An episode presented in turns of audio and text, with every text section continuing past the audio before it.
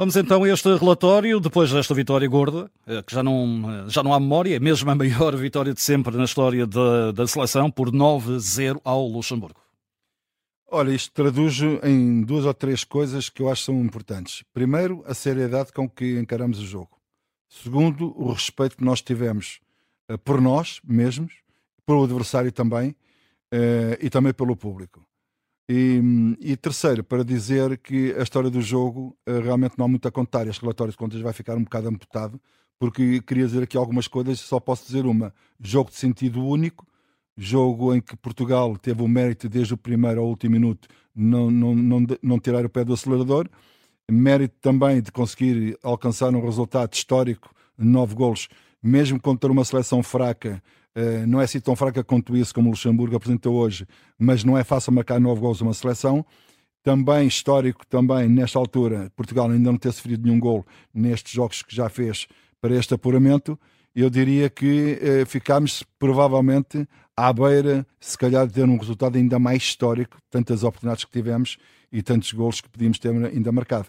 Por isso, uh, Portugal hoje deu uma imagem completamente diferente do início dos outros jogos aliou um excelente resultado a uma excelentíssima exibição.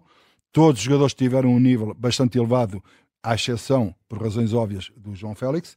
E, e naturalmente que o selecionador deu uh, pela primeira vez uh, aquilo que os portugueses tanto ansiavam, que era um grande jogo, uma grande exibição e um grande resultado. Isso foi conseguido. Isto agora no futuro, uh, enfim, olhamos para ele já com um sorrisozinho, porque praticamente temos o, uh, o apuramento praticamente feito, mas falta ainda, como ele disse, o selecionador trabalhar vários aspectos e não sei que aspectos é que são, sinceramente. Eu não sei se é na, na, na recuperação de bola, não sei se é na, no, no, ataque, não sei se é quando a bola vem do lado esquerdo, se estamos mal do lado direito. Isso são aspectos técnicos que ele depois, através do vídeo, vai ver e vai mostrar aos jogadores o que é que se tem que se melhorar. Mas há uma coisa que eu sei: eh, esta vontade que Portugal tem, não podemos perder esta intensidade que Portugal teve, não a podemos perder. Uh, independentemente do, do, do, adversário, o que interessa aqui sim é a atitude.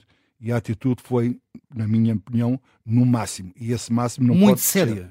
Muito séria. E sabes que eh, a tendência, às vezes, ele tem razão numa coisa que disse.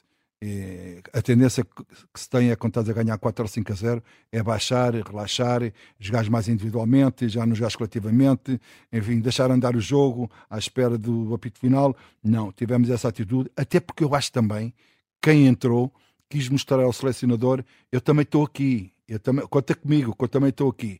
E isso parecendo não, há uma luta que não se diz cá para fora, mas que, que eu estive lá dentro e sei como é que é, internamente eles podem estar todos a almoçar juntos, podem estar a jogar no videogames o que quiserem, podem conversar o que quiserem, ser amigos o que quiserem, mas depois querem estar lá dentro.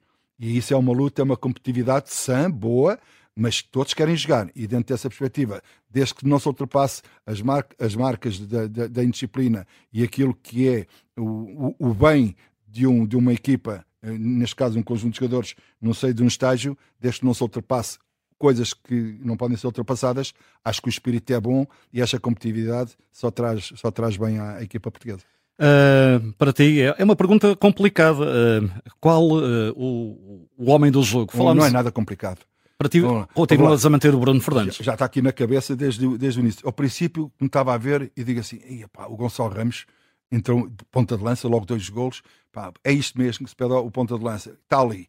E depois comecei, a, à medida que o tempo foi avançando, comecei a ver, digo assim, mas, mas espera aí, o Rafael Leão também começou muito bem o jogo e deu umas grandes arrancadas e que partiu aquele lado esquerdo, eh, lado direito da defesa do Luxemburgo.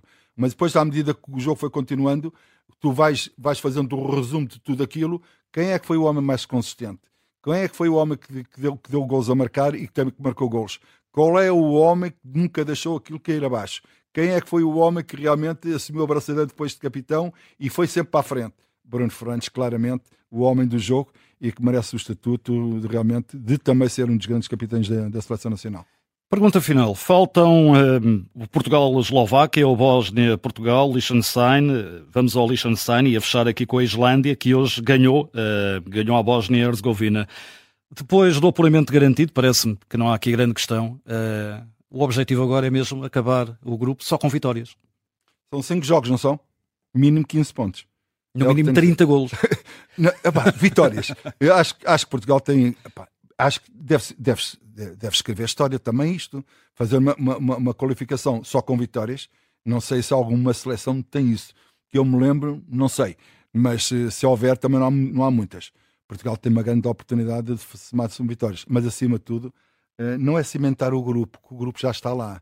É cimentar uma ideia e uma ambição que o selecionador quer implementar, que tem a oportunidade nestes cinco jogos que faltam de fazer isso, porque isso vai ser a base depois naquilo que Portugal vai fazer no Europeu. Muito bem, está entregue este relatório de jogo em relação à vitória portuguesa, vitória por nove bolas a zero perante o Luxemburgo, um jogo no Algarve. O relatório escrito, contado e, sobretudo, para poder ouvir aqui na Rádio Observador com Augusto Inácio.